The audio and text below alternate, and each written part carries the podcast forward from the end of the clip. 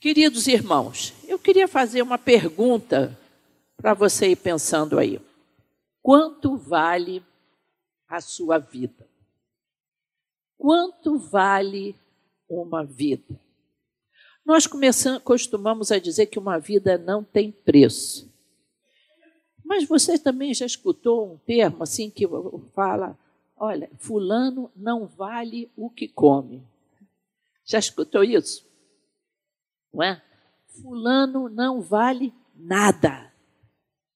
Quanto vale a sua vida para o Senhor Jesus? Muitas vezes que a gente no noticiário vê um criminoso, alguma coisa assim, eu penso, ele foi o bebê de alguém. Uma mãe o colocou nos braços, o amamentou, e ele foi cuidado por alguém. Essa vida tem valor. A sociedade não valoriza, a sociedade joga essas pessoas é, como se fossem animais. Aliás, animal no zoológico é melhor tratado, não é? Pessoas que caíram na vida, que entraram para o crime. Para nós não tem valor, mas elas são preciosas para o Senhor Jesus. Eu fui procurar na internet mais ou menos quanto valeria o nosso corpo. Vocês sabem que o nosso corpo é formado de elementos químicos, sais minerais, etc, etc.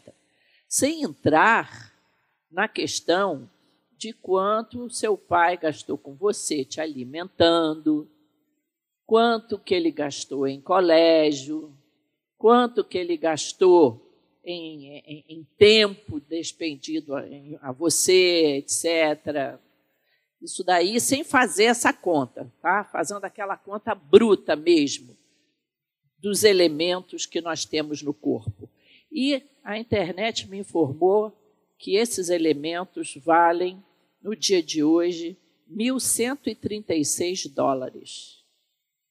Ou seja, uma pessoa mais ou menos do meu peso, 70 quilos, valeria 1.136 dólares, que no câmbio desse momento, graças a Deus o dólar está alto nesse aspecto, então estamos valendo um pouquinho mais, 6.500 reais. É o que o nosso corpo vale. Quanto você vale para Deus? Quanto a sua vida vale? Nós vamos ler um texto aqui e nós vamos descobrir quanto a nossa vida vale para o Senhor Jesus. Você pode a sua, abrir a sua Bíblia ou nós vamos passar ali o. Ixi, já voou meu, meu esboço. Marcos 5, do verso 1 em diante. Marcos 5. Bom, nós vamos ler sobre o endemoniado gadareno. Gadara ficava do lado de lá do mar da Galileia. Era uma região de gregos e romanos, não era uma região de judeus. Era uma região de gentios, como se falaria lá entre o povo judeu. E acontece que Jesus, depois de um dia de cansaço, atendendo às multidões, do lado de cá, do lado dos judeus, ele decide atravessar para a região dos Gadarenos ou Gerazenos, como diz outras versões. Eles atravessaram o mar e foram para a região dos Gerazenos. Quando Jesus desembarcou, um homem com espírito imundo veio dos sepulcros ao seu encontro. Eu esqueci de anotar aqui qual era a minha versão. Esse homem vivia nos sepulcros e ninguém conseguia prendê-lo, nem mesmo com correntes. Pois muitas vezes lhe haviam sido acorrentados os pés e as mãos mas ele arrebentara as correntes e quebrara os ferros dos seus pés. Ninguém era suficientemente forte para dominá-lo. Você imaginou que situação essa? Uma pessoa que os, os demônios faziam tal estrago na sua vida que ele quebrava correntes de ferro que ninguém conseguia dominar esse homem. Além do que, ele morava nos cemitérios, nos sepulcros, um lugar considerado pelos judeus um lugar impuro. Acho que até hoje ninguém gosta de morar em cemitério, né? Acho que não. ninguém gosta muito disso. Procura, até se mora perto, passa um pouco longe, etc. A lembrança da morte, né? Mas, além disso tudo, era considerado um lugar impuro porque muitas pessoas morriam até de infecções. Nesse período aí da pandemia, é, é, tiveram que ser enterrados, lacrados e até sem pessoas em volta. Então, esse homem vivia nos cemitérios. E gritava, noite e dia ele andava gritando e cortando-se com pedras entre os sepulcros e nas colinas. Além de gritar, provavelmente grito de desespero, gritos de, de insatisfação, ele se cortava. Que visão terrível dessa pessoa. E eu imagino que as crianças deviam fugir dele, as pessoas, de um modo geral, fugiam dele. Quando ele viu Jesus de longe, correu e prostrou-se diante dele. E gritou em voz alta: Que queres comigo, Jesus, filho do Deus Altíssimo? Rogo-te por Deus que não me atormentam, não me atormentes. Pois Jesus lhe tinha dito: Saia deste homem, espírito imundo. Que coisa! O inimigo Muitas vezes ele ele ele faz assim revelações como que para enganar as pessoas, mas a própria diz, a própria Bíblia diz que até o diabo crê e estremece. O diabo sabe da existência de Jesus. E os demônios que haviam dentro dele testificaram que chegou o problema para eles. E o Senhor Jesus, então, fala para ele: saia deste homem, espírito imundo. Então Jesus lhe perguntou: qual é o seu nome? Meu nome é Legião, respondeu ele, porque somos muitos. Legião Legião era um grupo de soldados romanos que naquela época, se você for, eu gosto muito de história, então volta e meia eu estou vendo coisa de história. Se você pegar o mapa ali da Europa, do Oriente Médio, e você botar ali Império Romano, você vai ver o alcance que o Império Romano teve e dominou através das legiões. As legiões eram compostas de 6 mil soldados, aproximadamente. Podia ter até 6 mil. E haviam legiões famosas. Havia uma legião, se eu não me engano, era a 12 legião hispânica.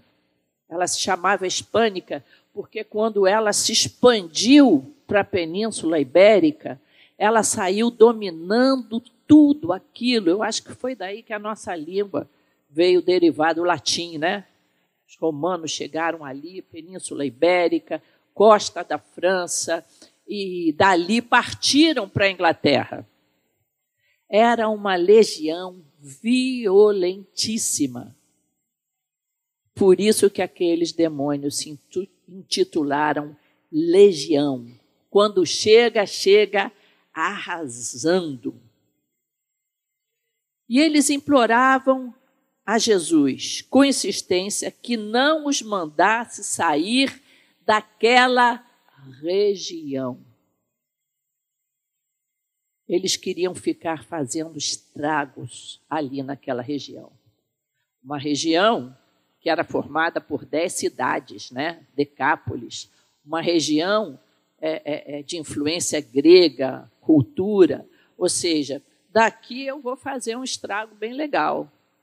Me deixa ficar por aqui porque tem muita coisa ruim para eu fazer por aqui. A gente lembrei até agora do carnaval. Me deixa ficar aqui nesse carnaval porque aqui tem coisa ruim para fazer. Sai dela, povo meu. E então o que, que aconteceu? Eles queriam ficar ali, os demônios. Uma grande manada de porcos estava pastando numa colina próxima. E os demônios imploraram a Jesus: manda-nos para os porcos, para que entremos neles. Vocês veem que o porco era considerado para o judeu um animal impuro. E aquela região era a região de criação de porcos. Ele lhes deu permissão, e os espíritos imundos saíram e entraram nos porcos. A manada de cerca de dois mil porcos atirou-se precipício abaixo em direção ao mar e nele se afogou. Para você ver que, que nem porco que é demônio se jogaram no precipício. Os que cuidavam dos porcos fugiram e contaram esses fatos na cidade e nos campos, e o povo foi ver o que tinha acontecido. Você já pensou? Eu imagino muito essas cenas. Quando eu leio na Bíblia, eu já estou vendo aquela porcaiada toda, né? Dois mil, correndo direção do abismo, se jogando, eles deviam ganhar dinheiro com essa criação de porcos, se espalhou ali. Tem um homem aí, um tal de Jesus o Nazareno, que está acabando com a nossa criação de porcos. Foram lá ver. Quando se aproximaram de Jesus, no verso 15, viram ali o homem que fora possesso da legião de demônios. Assentado, olha aí o homem violento que ninguém dava conta. Assentado, vestido e em perfeito juízo. E ficaram alegres? Não. Eles temeram. Ficaram com medo. Medo do poder de Deus. Os que o tinham visto contaram ao povo o que acontecera ao endemoninhado e falaram também sobre os porcos. Então o povo começou a suplicar a Jesus que saísse do território deles. O povo devia suplicar a Jesus que ficasse no território deles. Quando Jesus estava entrando no barco, o homem que estivera endemoniado suplicava-lhe que o deixasse ir com ele. O gadareno pedia: Senhor Jesus, Deixa que eu vá contigo. Deixa que eu atravesse para o outro lado. Deixa que eu saia dessa região. Mas olha aqui o que o Senhor Jesus falou. Jesus não o permitiu, mas disse: vá para casa, para a sua família, e anuncie-lhes quanto o Senhor fez por você e como teve misericórdia de você. Então, aquele homem se foi e começou a anunciar em Decápolis o quanto Jesus tinha feito por ele, naquelas dez cidades. Aleluia. Irmãos, antes do Senhor atravessar, no momento que o Senhor atravessou ali o mar da Galileia, houve uma tempestade. E os discípulos pediram, o Senhor acalmou a tempestade. E quando o Senhor chega do outro lado, existe outra tempestade, que era esse endemoniado gadareno. Quanto valia a vida desse homem? Por que, que Jesus decidiu ir para o outro lado? Ele sabia que havia ali alguém. Alguém que a sociedade já tinha desistido dele. Alguém que os pais já não aguentavam mais.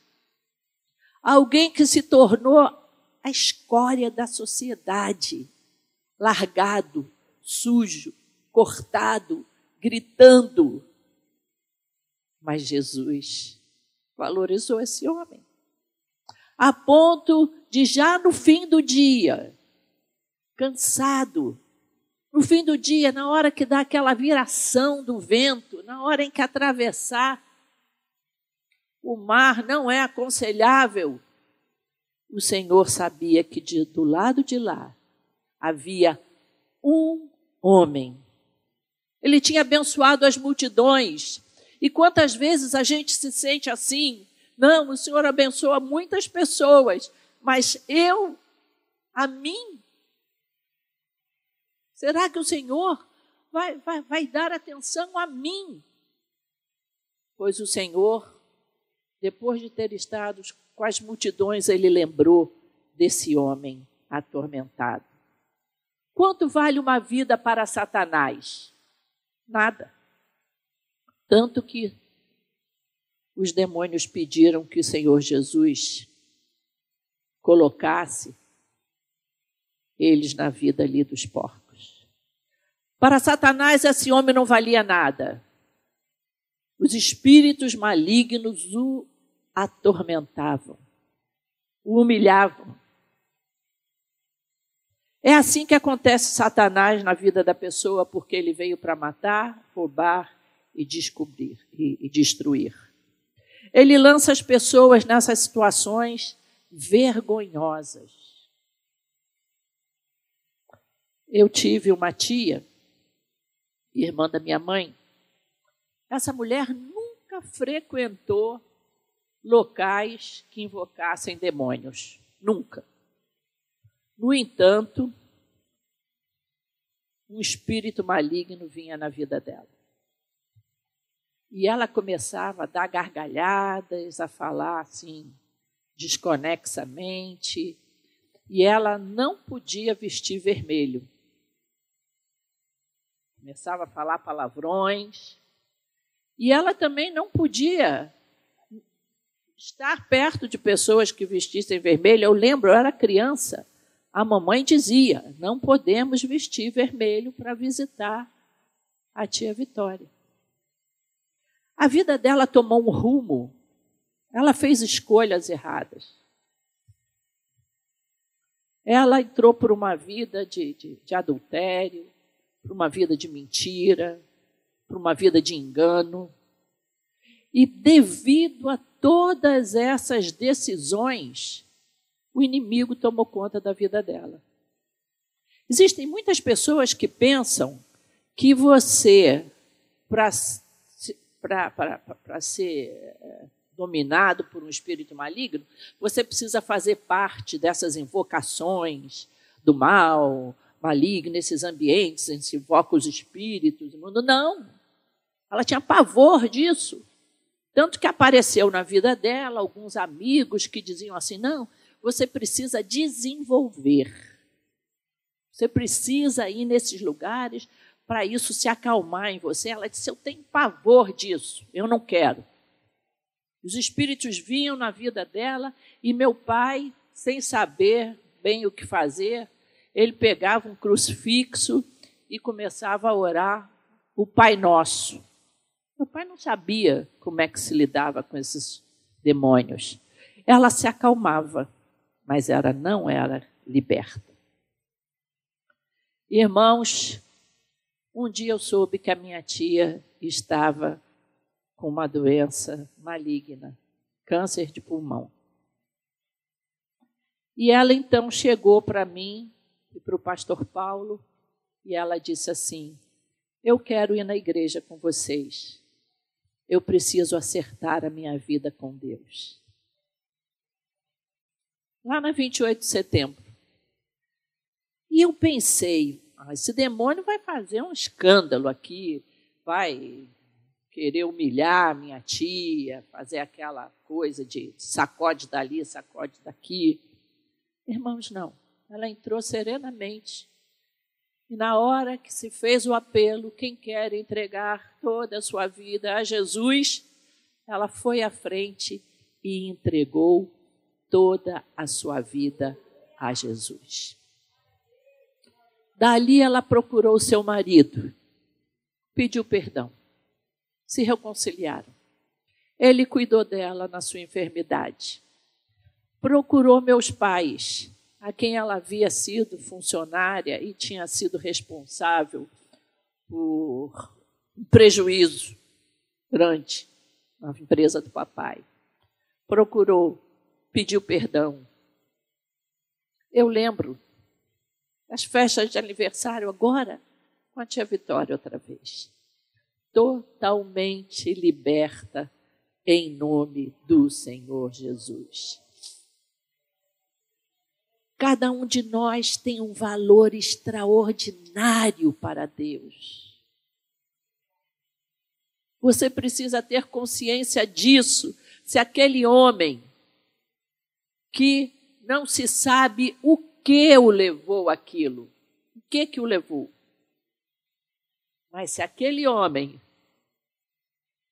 chamou a atenção do Senhor Jesus para atravessar aquela tempestade que ele acalmou no mar da Galileia, você também vale muito para o Senhor Jesus. Satanás vem para tirar a alegria, a paz, vem para nos separar dos amados, para nos jogar na solidão, para nos fazer rejeitados. Mas quando Jesus chega, tudo muda. Tudo muda. Nós observamos, é, é, é muito interessante, que esse homem tivesse é, é, é, o hábito de dormir nos sepulcros. Sabe por quê? Satanás coloca em nós o hábito pela impureza.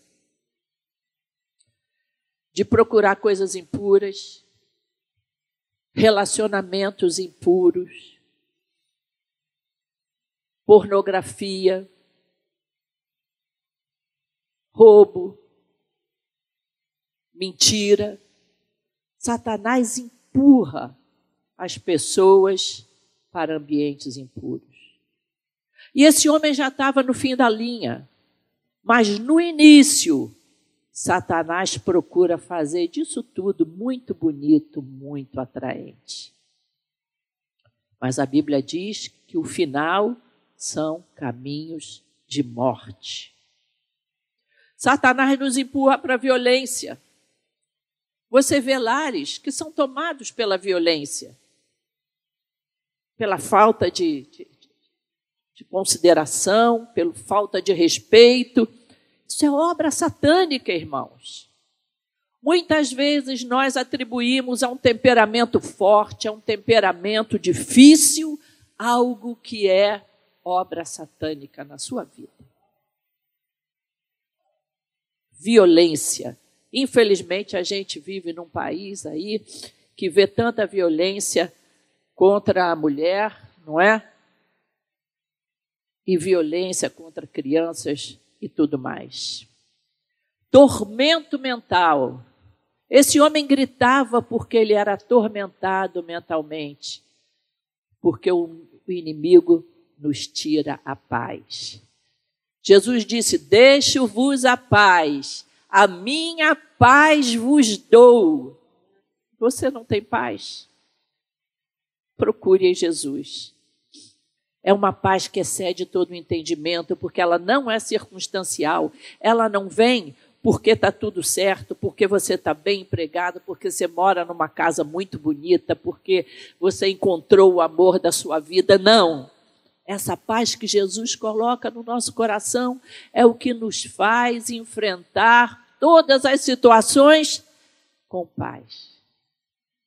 Eu não sei quantas lágrimas teremos que chorar. Não foi esse o nosso hino? Porque essa paz é a paz que vem do Senhor Jesus. E eu acho interessante que a sociedade não fazia nada por ele. Ele podia até se tornar uma pessoa perigosa para a sociedade. Ele era perigoso para ele mesmo. Mas a sociedade não faz nada, irmãos. Ela não se preocupa com você.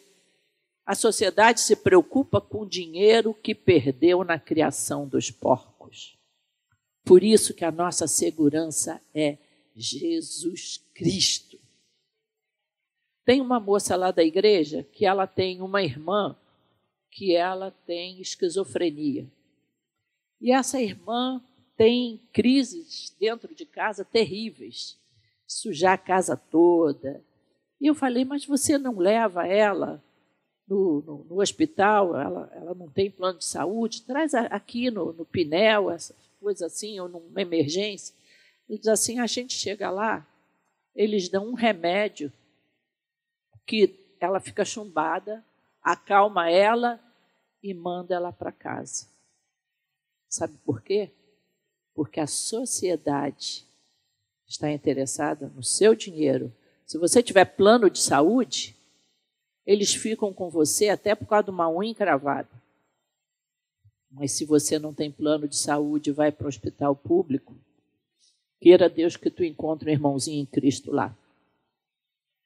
A sociedade não se preocupa, mas Jesus nos devolve a dignidade. Jesus libertou esse homem. E ele foi encontrado como? Olha que coisa formidável, assentado. O que vivia desesperado, o que talvez nunca sentasse para pensar na vida, devia sair sempre correndo, gritando, devia cair de sono, desmaiar de sono, sem, sem, sem ter um, uma coberta, um abrigo. Esse homem estava agora assentado, vestido e em perfeito juízo. Eu às vezes fico pensando, quem será que deu uma roupinha para ele? Jesus não se esquece que Jesus não estava sozinho, não. Jesus não atravessou o barco sozinho, não. As roupas daquele homem imundas, sujas, com certeza, um discípulo tirou uma das suas capas e botou naquele ex-endemoniado. E estava ele lá vestidinho, sentado, calmo, em paz. Aleluia! Louvado seja Deus. O Senhor acalma o mar, mas o Senhor acalma os atormentados também. O Senhor acalma o seu coração. O que está tirando a tua paz? O que, que tem te afligido? Com o que seu coração está temeroso essa manhã? O Senhor que acalma o mar, que liberta endemoniados, ele acalma também o seu coração com a certeza de que você é precioso para Ele. Você não vale 6.500 reais, não. Você vale o sangue do Deus Altíssimo que se fez carne, habitou entre nós e foi levado à cruz por mim, por você. Por mais simples que você seja, por mais fundo que você tenha chegado no poço dessa vida, por maior que seja o seu pecado, você vale muito para o Senhor Jesus. E o Senhor Jesus, para esse homem que não era mais um homem violento, não oferecia mais perigo. O Senhor Jesus deu uma missão para ele.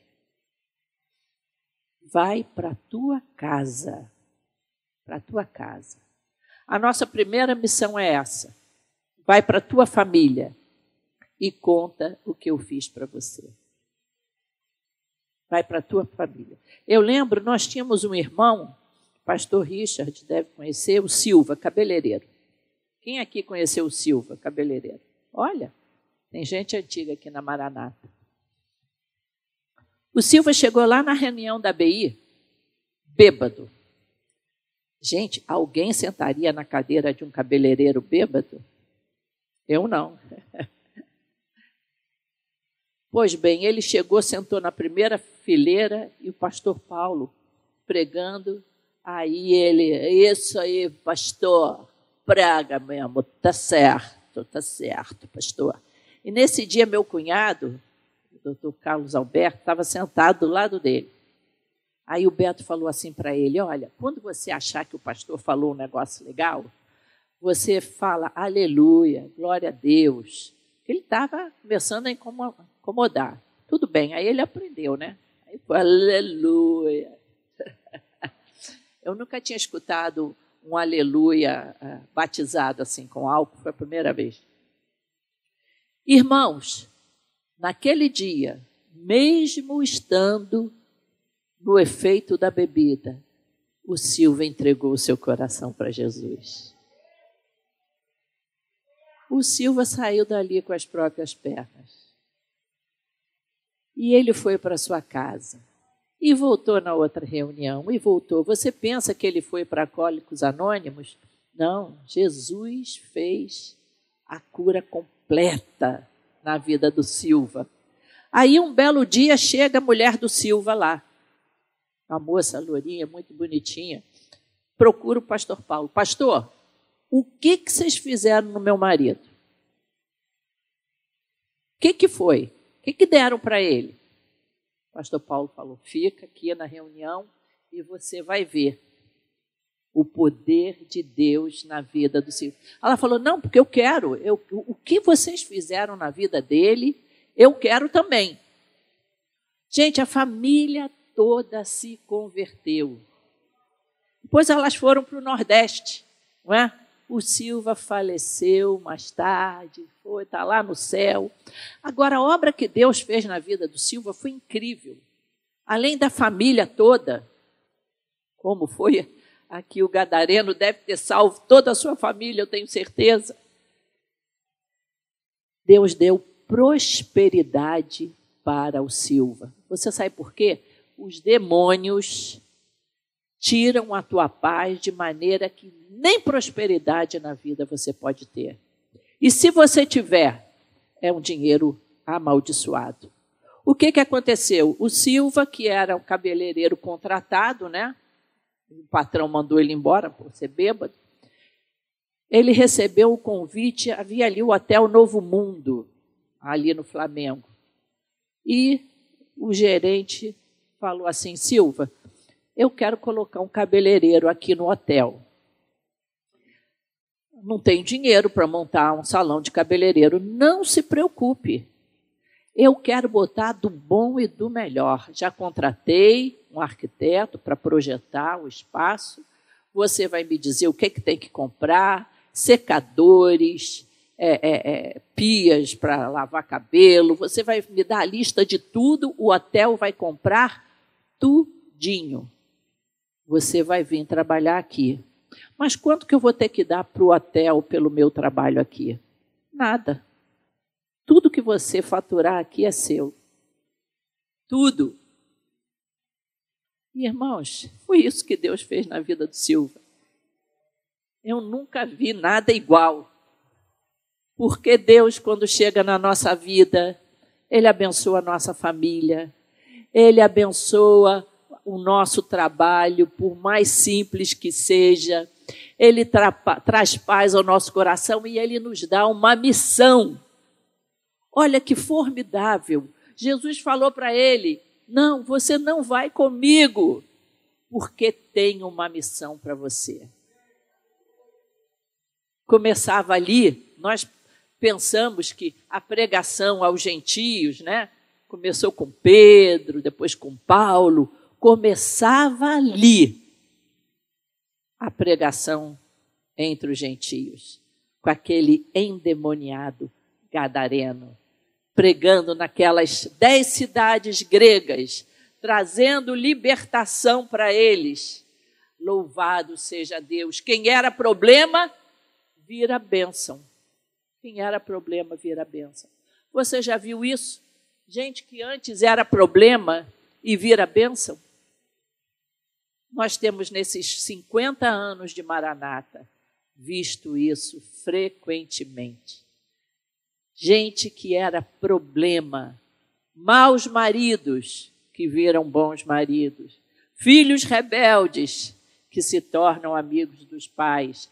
Gente com temperamento ruim que coloca o seu temperamento debaixo do poder de Deus. Ele até na hora, o velho homem tenta ressuscitar, mas ele lembra que tem o Senhor Jesus e ele então tem o seu temperamento controlado pelo Espírito. Nós precisamos ter muito cuidado, irmãos, hoje em dia, com a cegueira materialista. A gente já viu naquele povo ali um povo que preferia o material, o dinheiro, à libertação que o Senhor Jesus trouxe. Por isso eles pediram que Jesus fosse embora. Mas Jesus ficou no coração do gadareno. A princípio parecia que o Senhor Jesus tinha ido embora, né? Mas o Senhor queria que houvesse ali um testemunho vivo do seu poder. E o Senhor Jesus ficou no coração daquele homem. E a gente não tem noção dos números, não tem noção do impacto que a vida daquele homem trouxe ali. Ele era o retrato vivo do poder de Deus. Amém? O Senhor sabe o melhor para nós. Eu não sei o que tem te aprisionado. Como eu comentei, muitas vezes a gente pensa assim: não, eu sou crente, então eu sou livre.